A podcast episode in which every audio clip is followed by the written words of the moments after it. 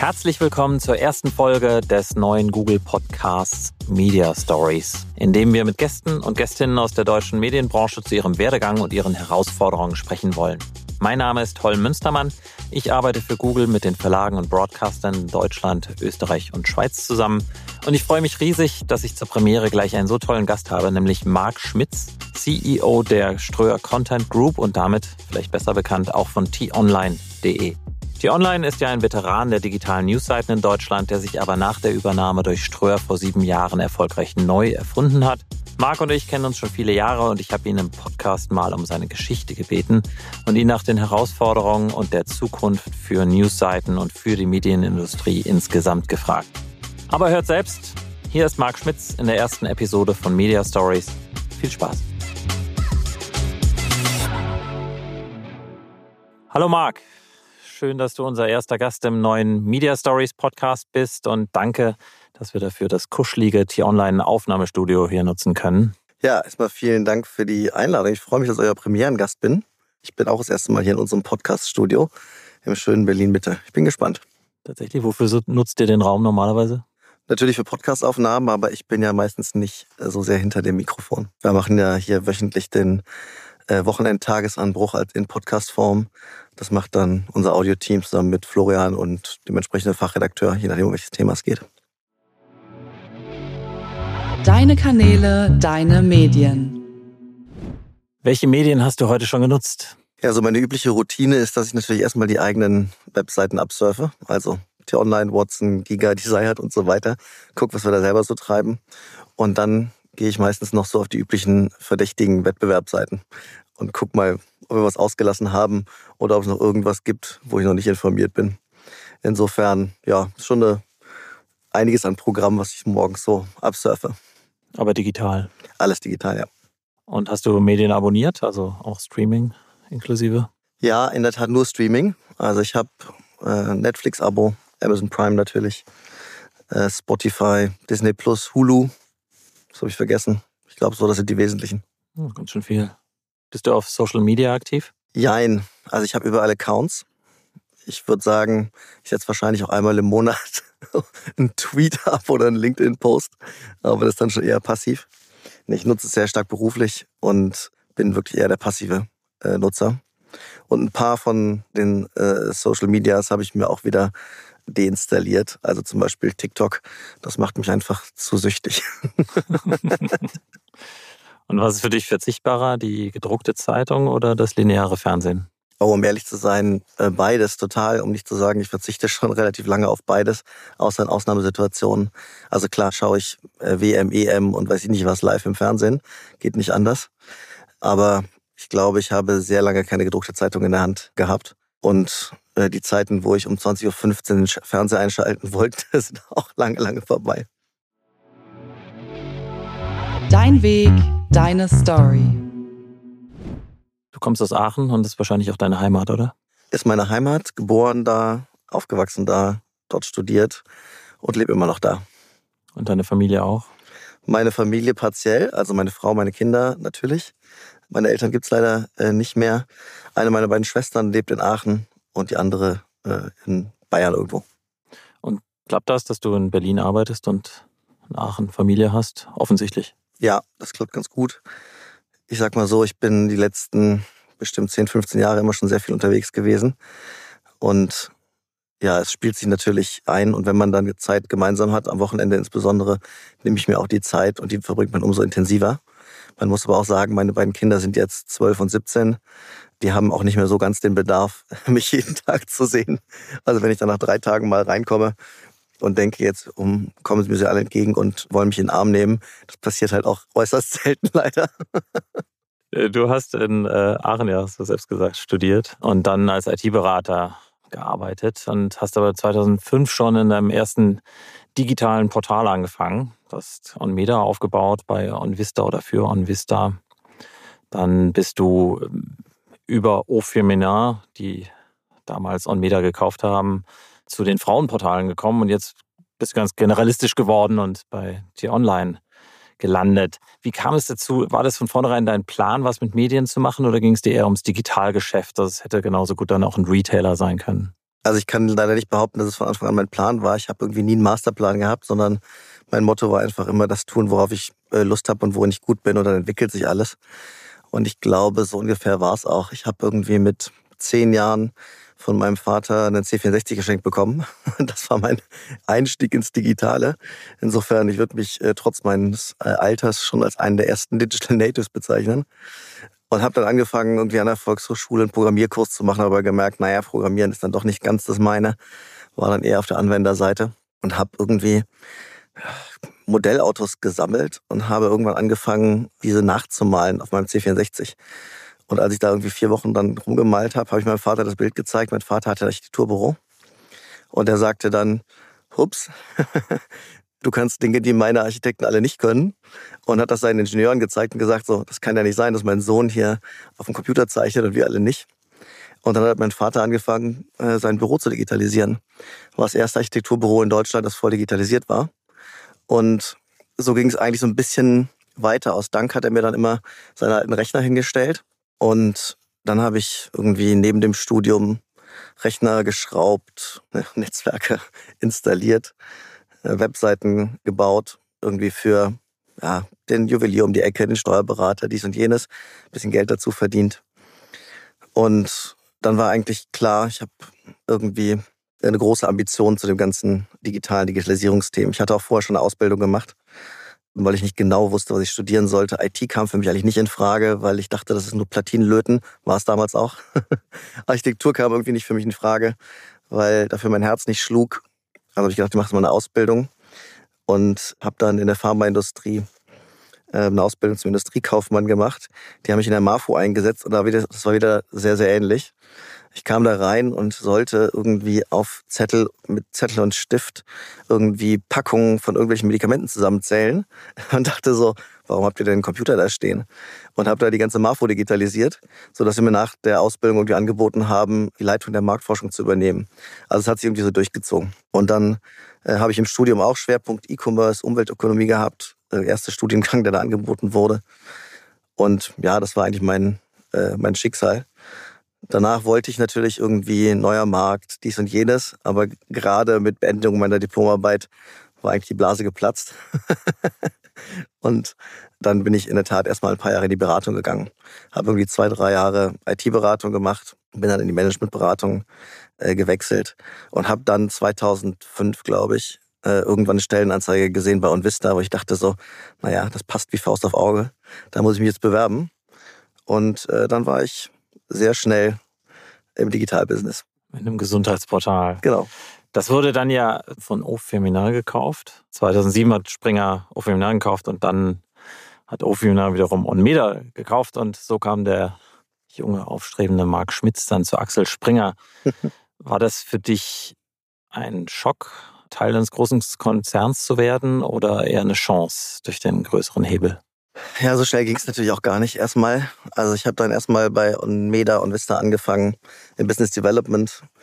Und das waren natürlich noch Zeiten, wo der Markt auch noch sehr, sehr schnell sich entwickelt hat, sehr dynamisch. Ein Jahr später habe ich den Vertrieb geleitet, ein Jahr später war ich Geschäftsführer, dann sind wir verkauft worden. Dann wurde ich Geschäftsführer von GoFeminin, also damals schon Tochter von, von Axel Springer. Und einerseits war das für mich sehr einfach, weil die ganze Ofemener Gruppe, Headquarter in Frankreich, die eben hier in Deutschland GoFeminin hatte, natürlich irgendwie auch alles Digital Natives war. Es war ein reines digitales Unternehmen.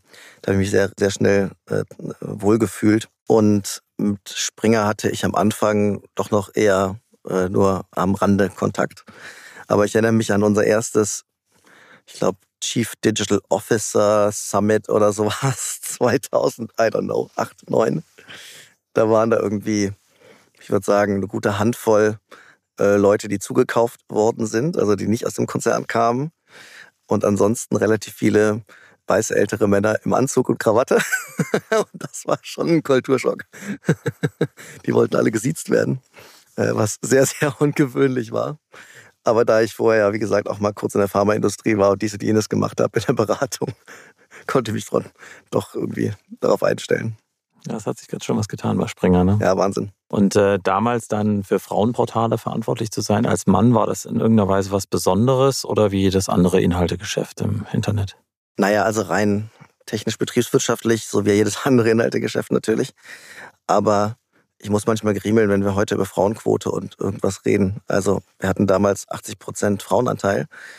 Ähm, ich war ja dann nach ein, zwei Jahren für das internationale Geschäft der Gruppe zuständig im Vorstand der französischen Gesellschaft. Da waren wir fünf Vorstandsmitgliederinnen, muss ich jetzt wahrscheinlich sagen, und äh, davon drei Frauen.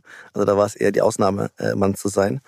Ich habe das aber immer immer sehr genossen. Also die Männer bei uns waren eher die üblichen Verdächtigen, also IT und Controlling, würde ich sagen. die Redaktion, also war selten mal äh, ein Mann. Aber wie gesagt, ich habe es sehr geschätzt, mit Frauen zusammenzuarbeiten. Ich finde, Frauen sind halt an vielen Stellen viel unpolitischer als Männer. Eigentlich immer zuverlässig, immer an der Sache orientiert. Ich habe das sehr genossen. Also gute Erfahrung. Ja. Jetzt bist du begeisterter Fallschirmspringer. Wahrscheinlich hast du dir schon einige Analogien zu deinem Job dann anhören müssen, so freien Fall üben, Vogelperspektive. Was reizt sich da dran und hilft dir das irgendwie für deinen Job? Vor den Analogien bin ich bisher zum Glück größtenteils verschont geblieben. Ja, ich bin halt ein Adrenalin-Junkie, war ich immer schon.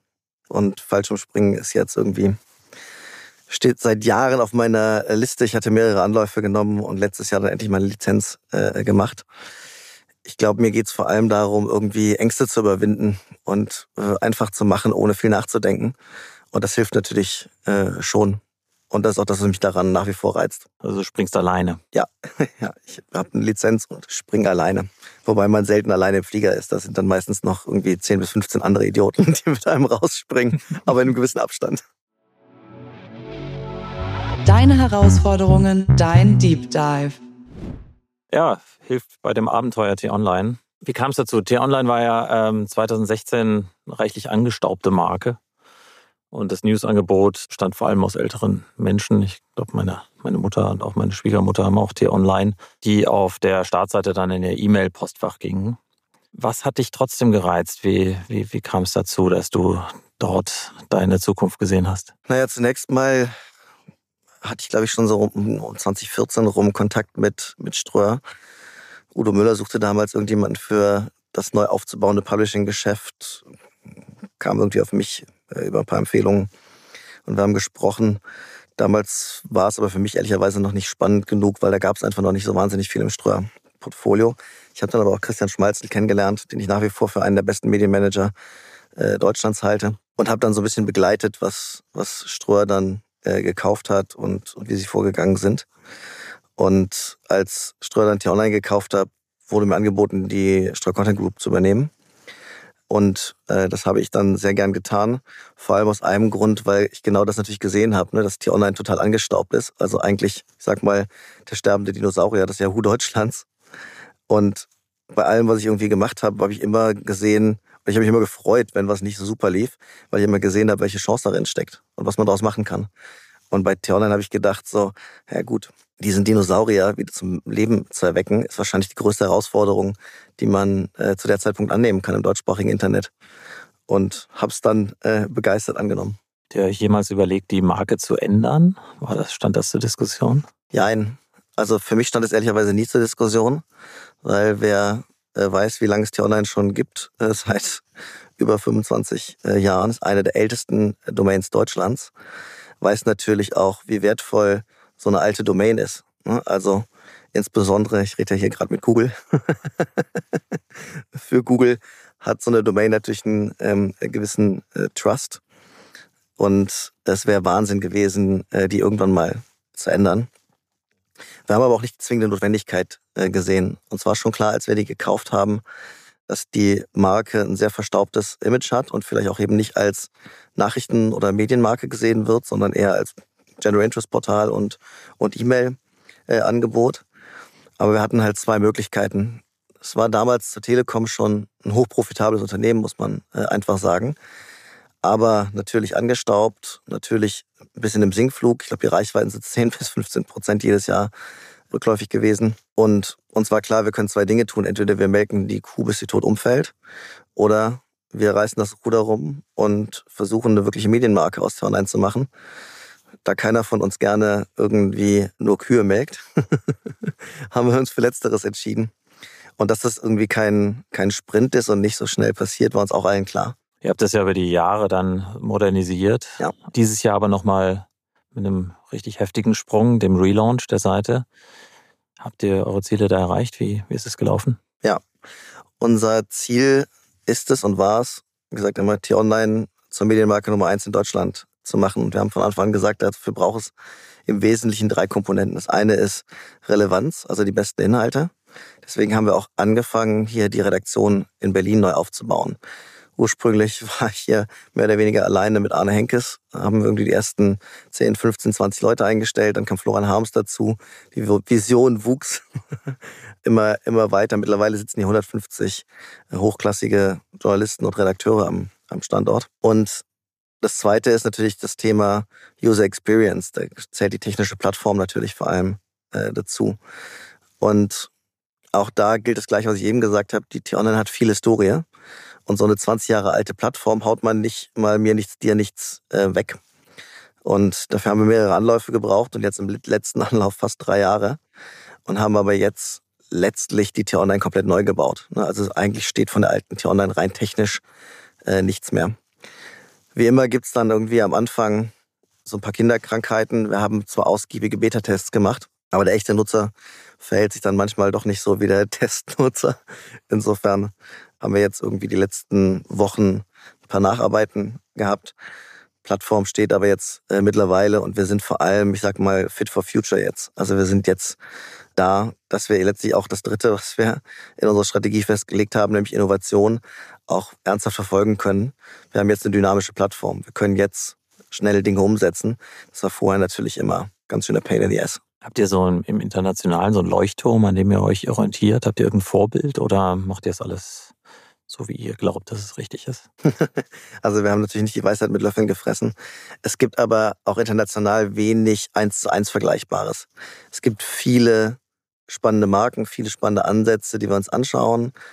Gibt es Dinge bei der Washington Post, bei der New York Times, Axios, die diese internationalen oder lokalen Newsletter in Amerika gerade auflegen, dies und jenes. Es gibt wirklich viele, die wir uns äh, anschauen. Aber ich sag mal, das Gesamtkunstwerk T-Online ist doch relativ einzigartig.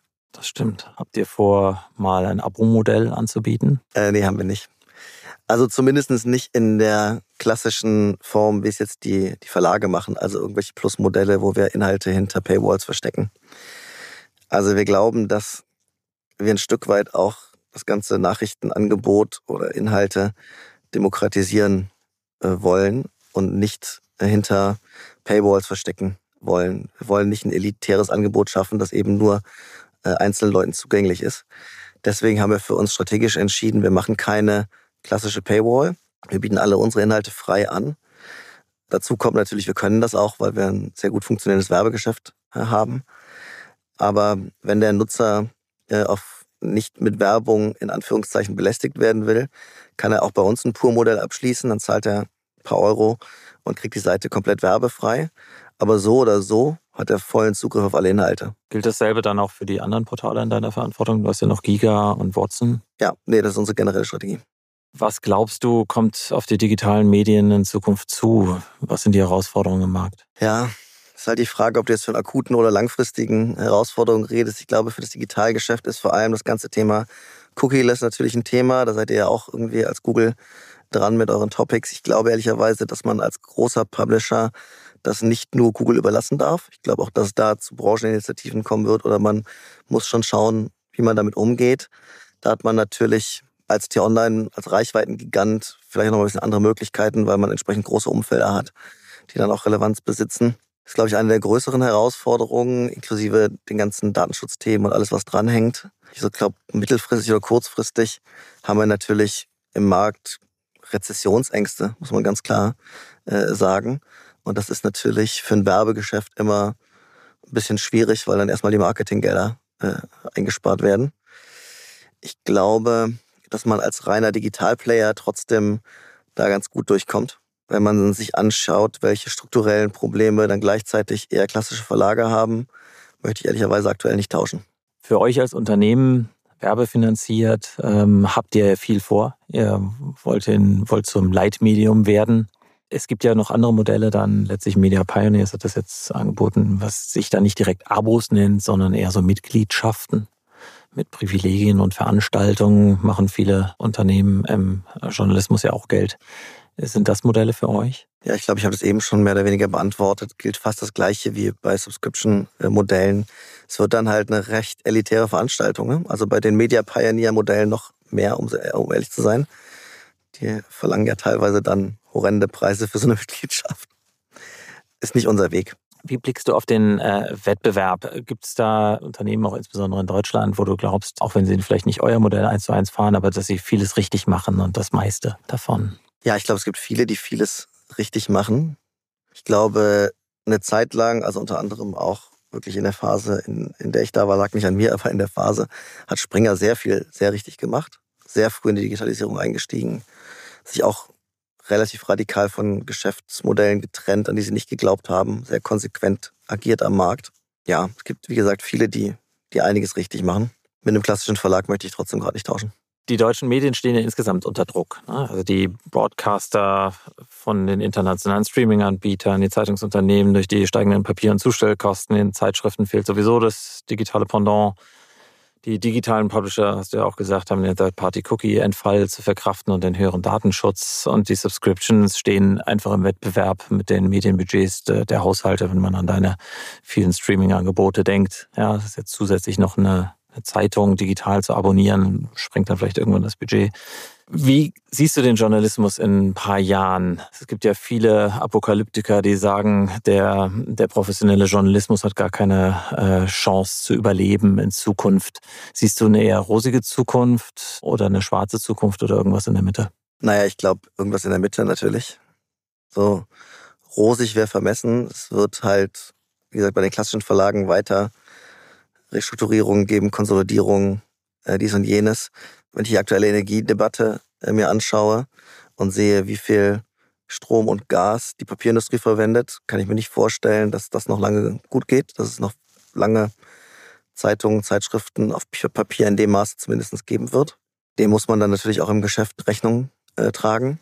Im Digitalen sehen wir, dass man durchaus so ein Geschäft sehr profitabel betreiben kann und auch mit sehr hochwertigen Journalisten betreiben kann. Und da sehe ich schon eine rosige Zukunft. Ich glaube sogar, dass man das noch deutlich erweitern kann. Ich glaube zum Beispiel, dass die ganzen Lokalverlage häufig noch keine Antwort gefunden haben und es auf Basis, wenn ich ein kleiner Lokalverlag bin und überschaubare Bevölkerungsmenge habe, die mein Produkt äh, liest, wird es schwer über Subscription mein Business irgendwie aufrechtzuerhalten. Auch da muss es zur Konsolidierung kommen oder ist ja schon dazu gekommen. Aber ich glaube, auch da hat noch kein digitaler Player bisher irgendwie so richtig den Fuß in die Tür gesetzt. Da sehe ich schon noch Chancen auch im Markt. Jetzt gibt es ja immer die Herausforderung bei äh, Portalen im Newsbereich. Das ist die Balance zwischen Redaktion und Geschäftsführung. Du auf der einen Seite, Florian Harms auf der anderen Seite als Köpfe. Wie funktioniert die Balance? Ich meine, hast du nicht häufig Interesse daran, dass die Seite ähm, kommerzieller wird, dass sie äh, sich besser rechnet, während, äh, während er dann sagt, ich will keine Werbung auf der Seite sehen, um es mal zu überspitzen? Ja, das klingt wirklich immer nach Zielkonflikt und ich glaube, den haben wir einfach an der Stelle gar nicht. Also wie gesagt, einerseits bin ich in, in diesem hochwertigen Qualitätsjournalismus groß geworden. Ich weiß, wie wichtig hochwertiger Journalismus ist unter anderem Trennung von Werbung und, und Redaktion, alles was daran hängt, ist mir total äh, wichtig. Ich glaube, meine Salies sind eher genervt von mir, weil ich mehr Werbung runterschmeiße als drauflasse. weil wir natürlich auch wirklich sehr viel Wert darauf legen, dass unsere Marken nicht zu beschädigen, um oder um nicht zu sagen, die Marketeer Online zum Beispiel weiter aufzubauen. Und gleichzeitig ist Florian auch mit Geschäftsführer der Tier Online und hat auch die wirtschaftlichen Interessen mit im Blick. Also wir ziehen, das kann ich wirklich so sagen, eigentlich immer am, am selben Strang äh, und entscheiden gemeinsam, wo wir investieren wollen und wo wir vielleicht uns noch ein bisschen was für die Zukunft offen lassen. Deine Meinung, deine Thesen. Marc, was sind deine Prognosen für die, sagen wir mal, nächsten drei Jahre, wenn wir heute in drei Jahren nach vorne gucken? Was sind dann die fünf Top-News-Portale in Deutschland oder wo stehen die Medien in Deutschland? Also, der gesamte Markt in Deutschland wird sich ein Stück weit weiter konsolidieren. Die kleineren werden es immer schwerer haben und es wird zu weiteren Kon ja, Konsolidierungen kommen, ist, glaube ich, klar. Ich glaube auch die großen Verlage, die nach wie vor viel aus ihrem Printgeschäft ziehen oder auch TV-Geschäft, werden auch sich noch sehr mit sich selbst beschäftigen müssen. Ich glaube aber trotzdem, dass die heute Großen letztlich in drei Jahren auch groß sein werden. Also sei es die großen Portale von, von, von Springer, sei es ein Spiegel, sei es die Zeit, die jetzt online nicht so groß ist, aber die natürlich eine wahnsinnige Reputation hat. Und ich bin mir relativ sicher, dass wir auch dazugehören werden. Und international gleiches Bild, Konsolidierung und die starken Marken werden erfolgreich sein? Ja, international ist so ein bisschen die Frage, wo man hinschaut. In Amerika ist das so, keine Frage.